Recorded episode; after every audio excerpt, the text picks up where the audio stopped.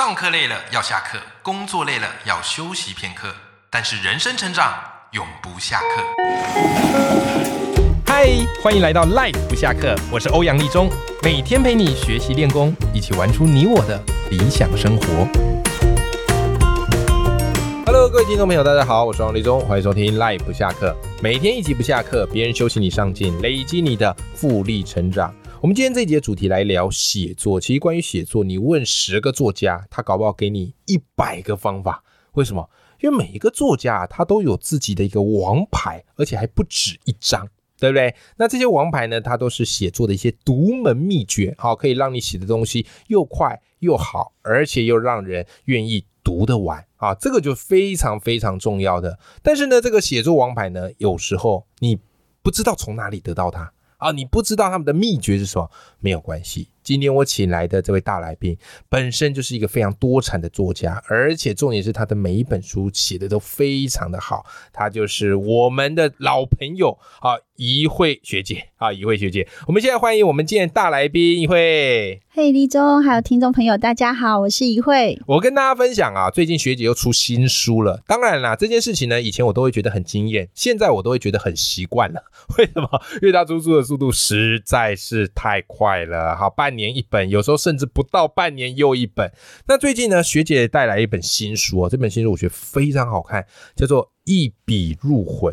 那这本书呢，最主要哈，就是一慧在写他的创作人生课啊，怎么样去收集灵感。啊，怎么样去运用写作方法？可是我觉得啊，市面上写作书这么多，一位我觉得你这本写作书最大的一个亮点就是，你把很多作家的写作的王牌也收录进去了。为什么呢？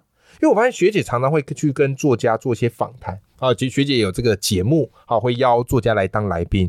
那里面有很多就是学姐自己去跟这些作家请益的一些方式，你都把它写进来了。所以今天一开始我就想要来请教学姐，好不好？就是你在书里哦，其实有提到好几个作家的写作的王牌，跟我们分享其中几个好不好？可以呀，我觉得其实大谷翔平就是写作者最好的一个典范，就是他不是打棒球的吗？他是二刀流，嗯，然后他是以一个呃亚裔的身份赢得了美国的所有的媒体说他是地表最强的选手，哎，这很不容易，很不容易。所以我觉得我们自己一定要在逆境中找到我们自己的写作王牌。就是说，很多人很担心现在在 AI 时代，作家还能写吗？作家还有存在的必要吗？所以在这样的一个思考里，我觉得我们真的要认真的去想，我们要写什么是别人没有办法写的。是，那这。这件事情是我们成为一个专职作家，或者是未来真的很想要走写作这条路的好朋友，可以先去思考的。对，就是这一个呃题材，唯有你能写，别人可能写出来会有点四不像。是，所以你看凯伦他写《尾鱼饭指南》，那他自己本身爱写，对，然后他能够去写出鱼，他在鱼市场的那个人生百态。嗯，然后你可以看到大师兄，他其实是在殡仪馆上班，大家都好忌讳哦，而且这个火来了快跑，这个真真的在闽南村都不太喜欢，对，就是大家去议论的。可是他写来却是非常的动人，他找到一个就是人在最绝望和面对别离的时候，他怎么反扣到他自己的成长。的一个呃内在的一个伤痛，就是他的爸爸是他生命最坏的好榜样。嗯，最坏的好榜样，诶，这个反差好大。最坏就是他是一个很不及格，而且是他觉得如果他爸爸走了，是他人生最开心的事。嗯，可是好的榜样是说，他知道呃父亲是他这一生唯一不能碰的样子。嗯，可是他们血脉相连，他不能遗弃他。他。真的很常说他恨他父亲，可是一个恨父亲的人会在父亲需要照顾的时候，让自己的大学学业终止吗？我觉得不可能啊！这种情感非常复杂。他说：“一一个这么爱赌，然后从来心里没有小孩，然后把小孩遗弃的人，我为什么要照顾他？可是他还是去照顾他啊！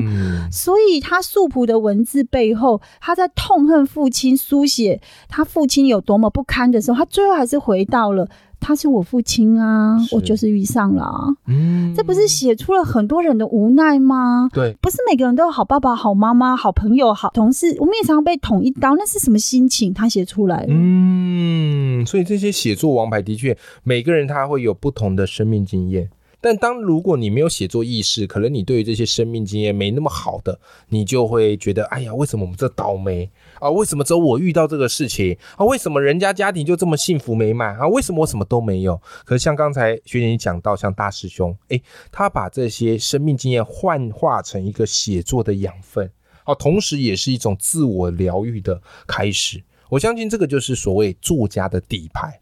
那其实聊到写作，最近还有一个话题很行啊，那就是 AI，对不对？那 AI 一出来，哇塞，那时候 Chat GPT 一出来，很多人都非常的震惊呐。为什么？你随便丢一个主题给他写，他写。哇，给你字又多，然后写的又快又好，那这时候就很多人说：“哦，糟糕了，我们未来写作者还有出路吗？给 AI 写就好啦，我们怎么可能拼得过 AI 啊？”那关于这一点呢，其实学姐你在《一笔入魂》这本书里面，哇，你有一个非常深度的探讨，也有跟大家分享你自己是怎么思考的。那你认为啊，像现在 AI 这么行，那它 AI 跟我们写作的关系到底是怎么样的？其实我觉得是这样，就是 AI 呢，它在初期它真的是帮助我们很大，尤其在写作上，因为它是一个大数据的快速整理的一个好朋友。嗯，就是说你可以给它下很精准的关键词，然后给它一个很重要的指引的时候，它会做出一个呃会让你满意哦，大概八成左右的作品，或者是给你八成你觉得哦蛮蛮蛮不错的很好很好的答案。嗯，可是我们要去想一件事情，如果你今天是一个书写者，你应该不是想。把自己的这个文字内容只要六七成的功力跟别人分享，应该是全然的付出，全然的掏出你觉得你在这个议题上你真正真正内在百分百的想法。没错，所以我觉得未来的书写者他其实是一个超级预言家。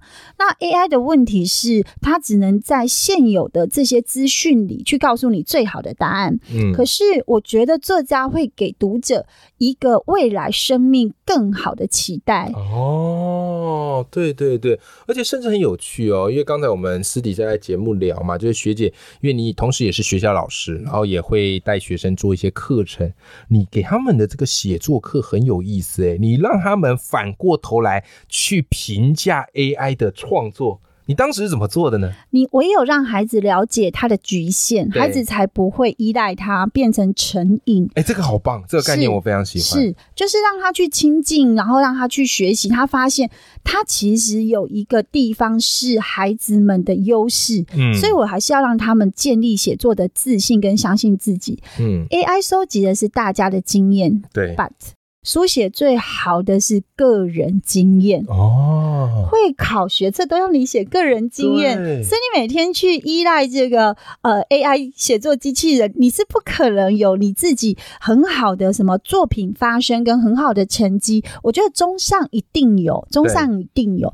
可是呢，你看个人的经验，你变成了集体的经验，那你个人这么可贵，生命从跌倒到站起来的经验，跟很多很。多的这些事件的碰撞，你生命的贵人，你都没有机会让他们在你的文字里曝光。哎，对，我觉得这好可惜哦。而而且很有趣的一点，你说那个你让学生去用 AI 嘛，然后发现 AI 举出来的例子其实都非常的老旧，非常接近，还会时空都错。有会，因为你没有下很精准说我要在一九零零年到一九五零年的谁，或者是一九八九年到一九九九年的谁，那这个时候。同名同姓就蛮多的，然后他就会错字，张冠李戴。他不是故意的，因为你下的指令不对，你没有给他一个小的范围。嗯，但这个我就跟学生讲说，这样是很好的，因为如果你要依赖他，你也要怎样指挥他？对对。所以写作最重要还是逻辑，所以他可以训练他的逻辑。我要怎么问问题？嗯，问一个好的问题，这个 AI 写出来的这个作品会是在小组里面分数最高的。是，没错，没错。所以我会让他们把。这个 AI 写出来的文章公布出来，然后用平板来投票，很快十秒钟就出来。那为什么大家都觉得它好？给我原因。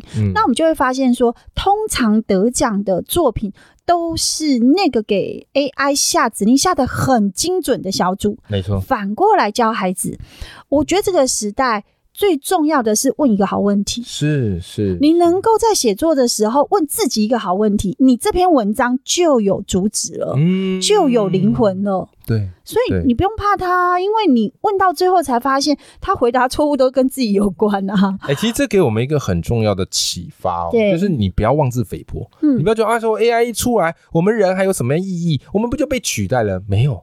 其实，在学姐，你在这本书就告诉我们，我们人跟 AI 是可以合作的，合作的科技不会取代人类，只有你不懂得怎么去运用科技，你才会被取代嘛。对，而且 AI 是一个神队友，就是如果你要靠文字造局的时候，嗯，你如果请他帮你收集跟这个呃相关议题，给他很精准的一个问句的时候，你会知道局势可能会在哪里，嗯，可以让你更精准的去节省时间去做造局预测跟下定决心要往哪里走这一条路上可以走比较快的捷径啦。我不能说一定对。哦，这对我们写作者来讲是一个非常大的优势。是，以前我们要收集资料，我们可能要去图书馆借书，对不对？然后可能报章杂志，我们那个年代还要剪报。可是现在有 AI，你不用做这件事啦，你直接问 AI，然后它啪啪啪全部给你，那你就省去了很多去收集资料的这个时间，是对不对？这也对我们的写作来讲，哇，现在写作真的是很幸福的一件事。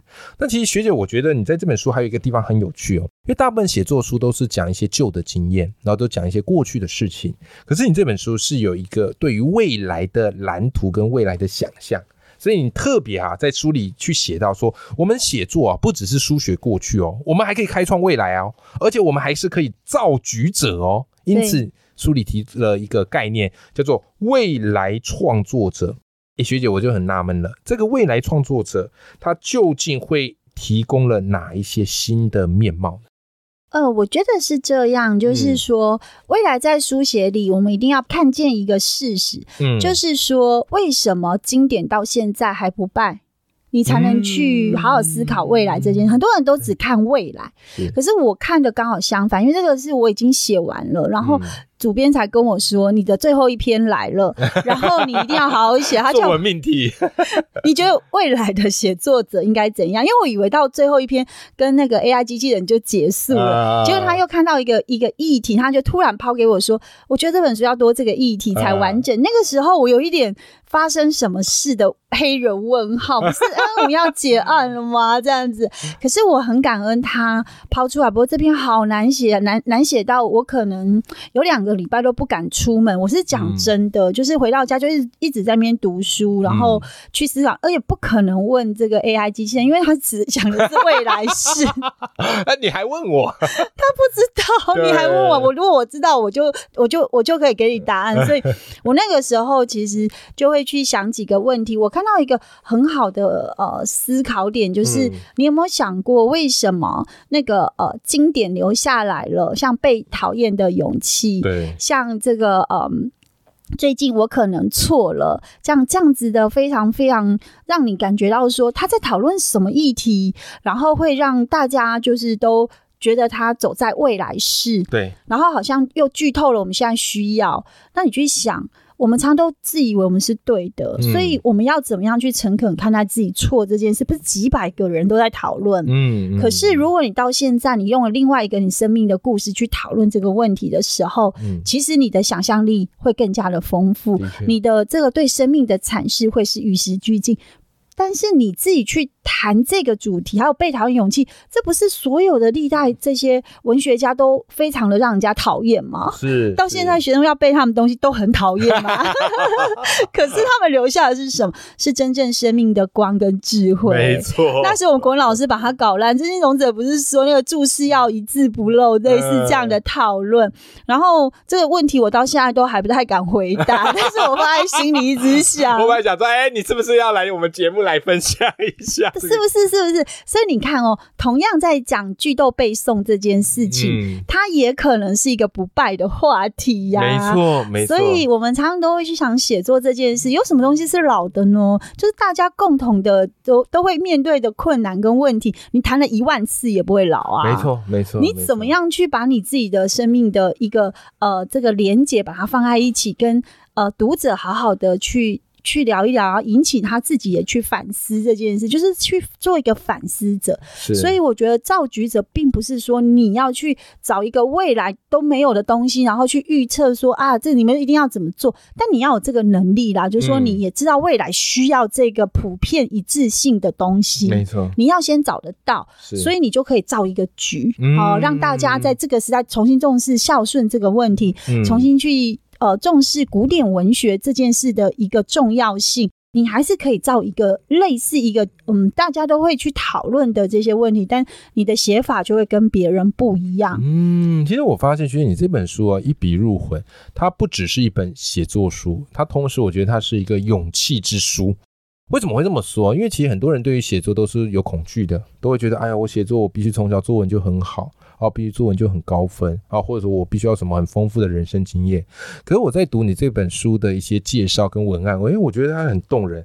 他说，好，比方我这边念一段给大家听，就说，哎，其实一位学姐在成为写作者之前哦，只是一个单纯的爱书人，哎，没有显赫的得奖经历，生活也不是那么的高潮迭起，但凭着大量阅读，丰富人生经验，哦，慢慢的领悟出独一无二的创作思考。所以这本书其实就是帮助读者从零到一。最后，我想请学姐来跟我们读者分享一下啊，就是如果今天听完这节节目的读者开始啊，想要有一点点写作的念头，你会想对他们说什么？